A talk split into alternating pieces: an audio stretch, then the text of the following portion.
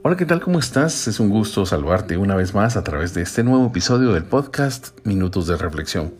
Quien te saluda tu amigo Maynor Mijangos y donde quiera que me escuches te envío un fuerte abrazo de paz.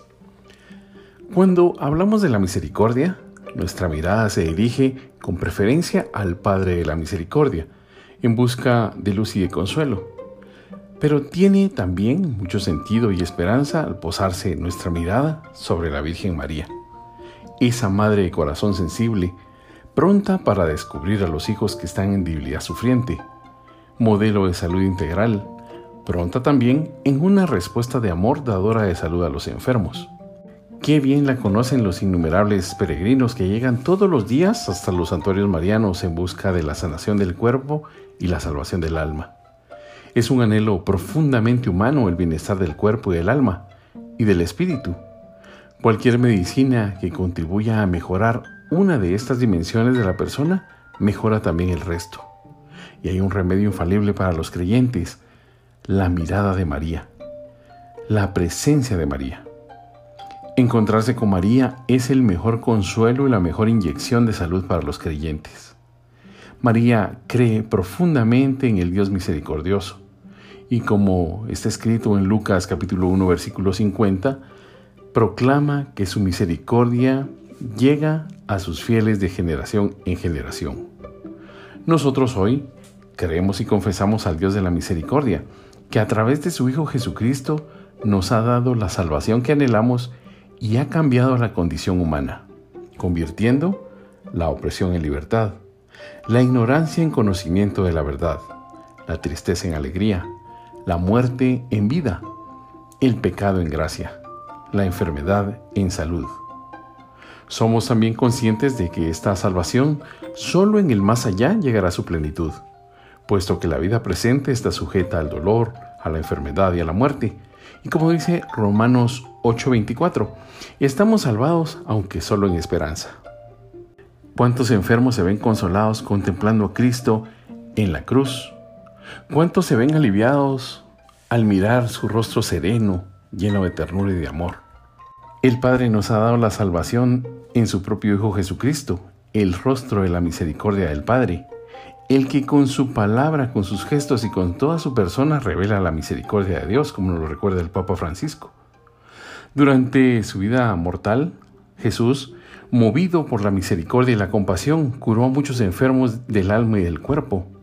También reincorporó a la vida social a aquellos que habían sido marginados ofreció dignidad a los discriminados, puso en contacto con Dios a aquellos otros que le desconocían y se habían alejado de Él.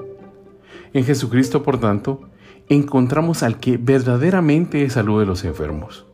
Y lo es porque, como dijo el profeta Isaías en capítulo 53, versículo 3, siendo hombre de dolores acostumbrado a sufrimientos, puede entendernos a todos los que pasamos por situaciones similares.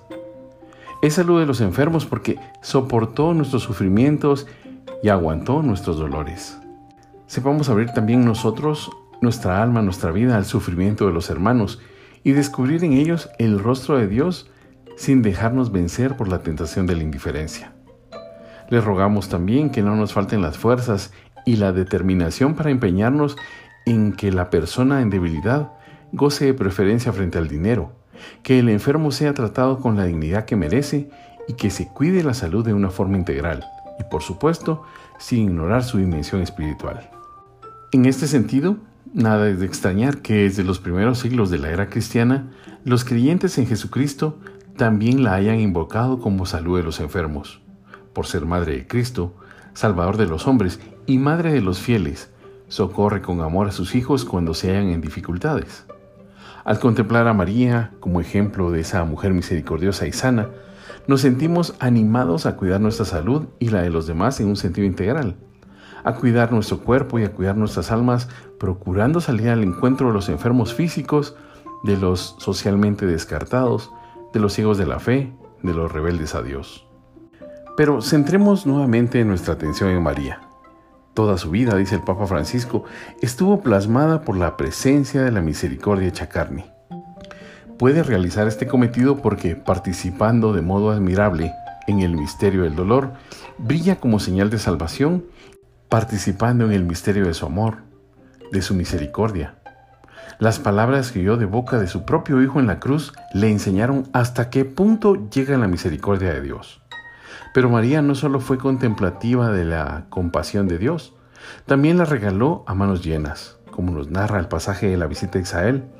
María, embarazada de varios meses, pero conmovida por la situación que vive su prima en espera del próximo nacimiento de su hijo Juan, recorre un largo y fastidioso camino. Los eruditos en estos temas dicen que el camino, la distancia fue entre 100 a 150 kilómetros, dependiendo del camino que haya tomado. Pero este admirable gesto de María, además de expresar la grandeza de su misericordia acerca de las personas necesitadas, es reflejo de su talla espiritual. Se muestra generosa al salir de su pueblo y de sus tareas para ayudar a alguien más necesitado. Es capaz de detectar la presencia de Dios en su vida y en la de Isabel, y se pone a alabarle por todas las obras grandes que ha hecho a favor de los humildes y de los pobres. Y sobre todo, acepta la voluntad de Dios y se configura más plenamente con Jesucristo, que aprendió sufriendo obedecer. En María, pues, tenemos un ejemplo admirable de compasión y de salud integral, pero además en ella encontramos a la mejor patrona e intercesora, y de celestial esperanza para los enfermos que invocan su protección. Les recuerdo también la permanente invitación del Santo Padre, el Papa Francisco, a salir a las periferias físicas y existenciales para anunciar a Jesucristo, que incluso estando en debilidad, todos anunciamos el Evangelio de la vida, siguiendo los pasos del que vino para que tengamos vida y tengamos vida en abundancia. Sin olvidar también la estela que nos ha dejado María, la que es salud de los enfermos. Hoy agradecemos al Señor y a la Virgen María la medicina de su amor y la mediación de todos aquellos que trabajan por y para los enfermos y los que sufren. Esto fue Minutos de Reflexión. Que Dios te bendiga.